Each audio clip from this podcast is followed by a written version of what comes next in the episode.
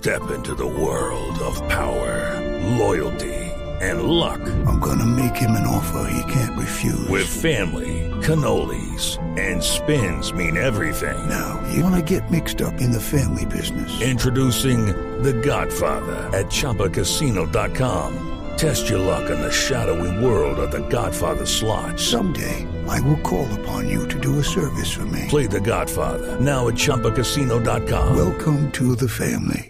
Purchase necessary. VGW Group. Void where prohibited by law. 18 plus. Terms and conditions apply. Y continuamos en Sala de Prensa Blue, Andreina, en una semana en la que decíamos, bueno, el gobierno se estrena y estrena también las medidas que quiere implementar en diferentes campos, entre ellos el asunto laboral.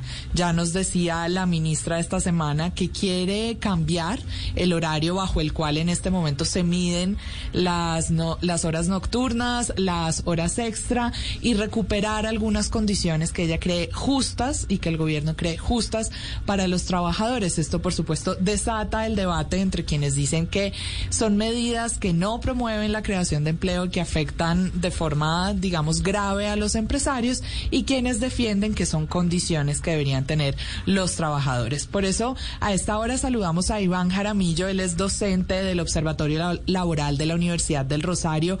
Profesor Jaramillo, muy buenos días, gracias por acompañarnos en sala de prensa Blue y usted lo voy a poner a, a que se decida aquí por un bando, digamos.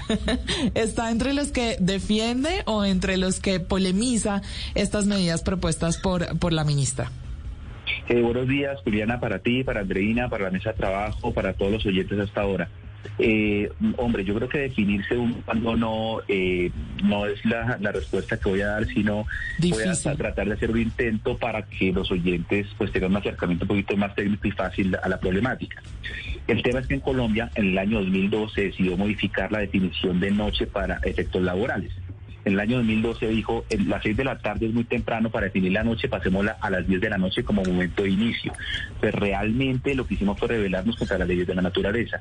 Pareciera que el derecho al trabajo piensa distinto que la naturaleza y que para el derecho al trabajo la noche empieza solo desde las 10 de la noche, mmm, contradiciendo una evolución histórica. Es que esto de la noche empezó después de la revolución industrial cuando se, se creó, se descubrió la luz eléctrica y empezó a posibilitarse trabajar de noche. Yo quiero ser muy claro, en realidad este debate es, es, solamente definir qué es noche y qué es día, no horas extras, que he escuchado algunos errores en algunos medios, y estamos hablando, para que ustedes me entiendan de qué estamos hablando, si un trabajador gana un millón de pesos, que es el salario mínimo hoy en Colombia, la hora mínima en Colombia está en 4.166 pesos, casi un dólar. Sobre cada hora que ese trabajador labore después de las 6 de la tarde, si el proyecto de ley pasa, se va a cobrar el 35% de 4.166 pesos. Es decir, el empleador tendría que reconocer un mayor valor de 1.458 pesos por hora. Si el trabajador labora horas extraordinarias, o sea, después de la ordinaria, una hora adicional, se remunera con el 75%. Pero no estamos hablando de que por reconocer 1.500 pesos o casi 2.000 pesos más por hora laborada, sea por recargo nocturno o por hora extra nocturna, yo no creo que eso genere o, o, no empleo, porque justamente la justificación de pasar la noche laboral a las 10 de la noche era crear mejores tasas de empleo y eso nunca pasó. Derecho al trabajo realmente no incide en la creación de empleo. El, empleo es creado por los factores económicos que están ligados a él. El derecho al trabajo lo que hace es garantizar unos estándares de trabajo decentes. Doctor Iván Jaramillo, eh, pues cierta, ciertamente eh, la naturaleza, eh, la noche comienza a las seis de la tarde. Sin embargo, eh, pues los, los, los, los empresarios pues, eh, dicen que esto le, le, les va a afectar mucho también en un país en el que hay un 58% de informalidad, ¿no? El DANE reveló esta semana esas cifras y que va a ser mucho más costoso crear empleo formal. Eh, siempre esta es la discusión, digamos, cuando, cuando se habla de beneficios laborales para los empleados. Eh, sin embargo, pues entendemos que en nuestro país es evidente que el tema de la informalidad es un problema importante. Esto puede tener incidencia en eso, en aumentar la informalidad, ¿no lo cree? Eh, yo lo que pienso es que la formalidad y la informalidad dependen del diseño ya, eh, la arquitectura ya genérica del modelo de relaciones laborales que tenemos que promueve e incentiva la informalidad, pero de forma global. Yo no creo, insisto, Andreina, que podemos reconocer 1.500 pesos más por estar trabajando el, el, el, trabajador después de las 6 de la tarde, pues la empresa tome una decisión de contratar o no, o alguien prefiere ir a espacios de informalidad.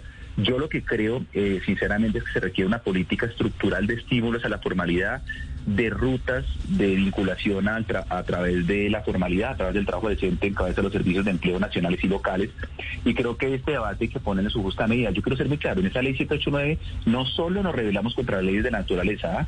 se relajaron también las tasas de despido. Es decir, el despido se hizo mucho más barato y se, un tema un poquito más técnico, se deslaboralizó el contrato de aprendizaje. Además de eso, los domingos se pagan al 75% y no al 100%. Con base en eso, hay quienes entienden, con interpretaciones para mi gusto equivocadas, que es más barato trabajar un domingo que un lunes, un martes, un miércoles, porque entienden que el recargo no es recargo, sino el pago. Entonces, mm, abaratar las, las, eh, los costes laborales primero degrada derechos, segundo compromete el ingreso de los trabajadores, tercero afecta su salud y no tiene la virtualidad necesaria y directa de mejorar las tasas de empleabilidad. Tampoco el reconocer derechos las empeora, es que el, si no hay productividad y si no hay producción nacional, todos los problemas que tenemos con los etcétera. Hey guys, it is Ryan. I'm not sure if you know this about me, but I'm a bit of a fun fanatic when I can. I like to work, but I like fun too. It's a thing. And now the truth is out there. I can tell you about my favorite place to have fun. Chumba Casino. They have hundreds of social casino style games to choose from with new games released each week. You can play for free anytime, anywhere and each day brings a new chance to collect daily bonuses. So join me in the fun. Sign up now at ChumbaCasino.com. No purchase necessary. BGW. Void were prohibited by law. See terms and conditions. 18 plus. Difícilmente vamos a generar empleo a punta de derogar derechos. Yo lo que pienso es que esta es una deuda histórica y que pues parece razonable y deseable que el día y la noche eh, natural correspondan con las la leyes jurídicas, ¿no? Profesor Jaramillo, si le entendí bien a la ministra Gloria Inés Ramírez, justamente este asunto de los dominicales y los festivos también está incluido en la propuesta, que se vuelva a este pago pleno, ¿verdad?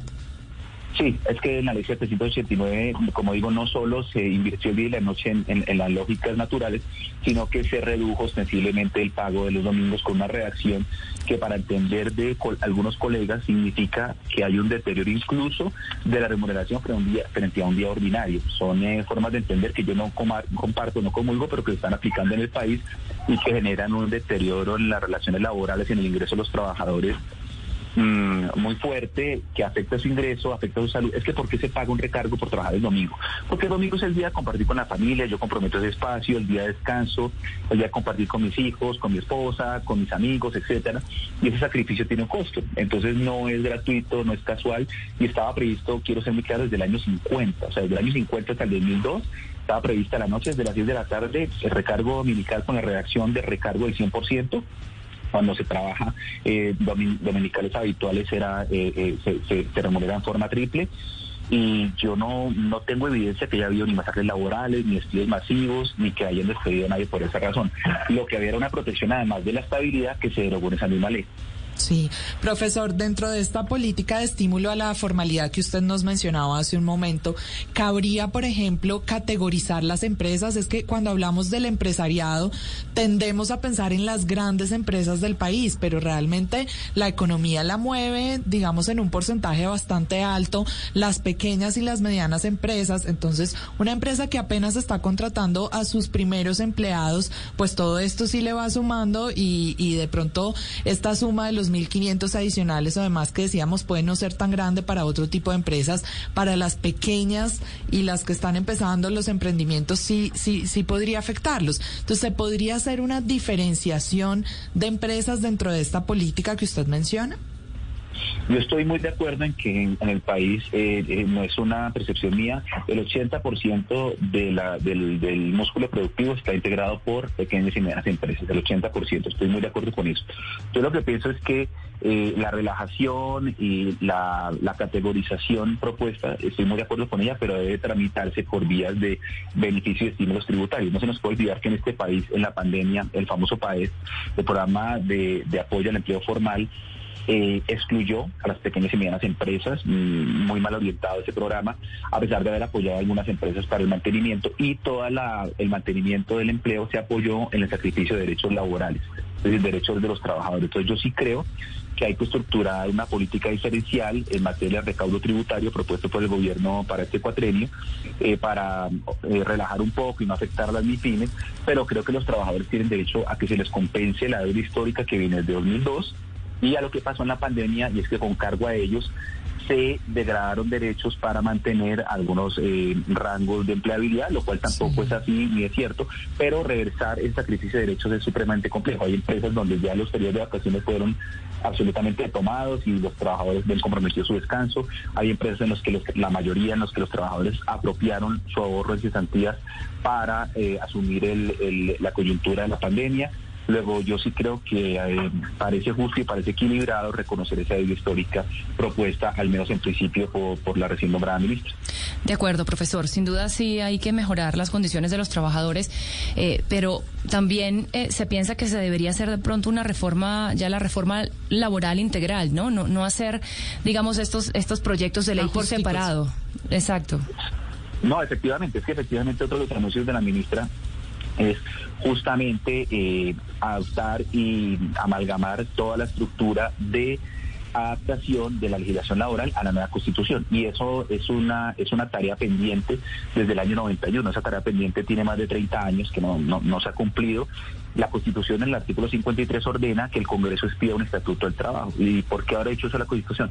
porque era consciente que las categorías laborales pues iban a quedar desadaptadas al, al modelo de Estado Social de Derecho que estaba en ese momento eh, ascribiendo entonces, es una tarea constitucional pendiente, es una tarea que no se ha hecho, que no se ha querido hacer y que yo sí creo que vale integrar, pero ese estatuto no es de cualquier forma, ¿no? La misma constitución ordena que se respete igualdad de derechos para los trabajadores, remuneración mínima vital y móvil, irrenunciabilidad, favorabilidad, descanso necesario, protección a la maternidad, es decir, una serie de principios que se ligan al trabajo decente y que condicionan la, la adopción de ese estatuto a unos estándares mínimos allí previstos. Y que hacen la diferencia, profesor, para los trabajadores. Es Iván Jaramillo, docente del Observatorio Laboral de la Universidad del Rosario. Y ahora sí, hablando de los dominicales, pues lo, lo dejamos disfrutar de su domingo. Muchas gracias por habernos acompañado. Ah, muchas, muchas, muchas, muchas gracias. Muchas gracias. Un saludo muy especial para todos los oyentes. Hello, it is Ryan, and I was on a flight the other day playing one of my favorite social spin slot games on chumbacasino.com. I looked over the person sitting next to me, and you know what they were doing? They were also playing Chumba Casino. Coincidence? I think not. Everybody's loving having fun with it. Chumba Casino is home to hundreds of casino style games that you can play for free anytime, anywhere, even at 30,000 feet. So sign up now at chumbacasino.com to claim your free welcome bonus. That's chumbacasino.com and live the Chumba life. No purchase necessary. DTW, void, prohibited by law. See terms and conditions 18 plus.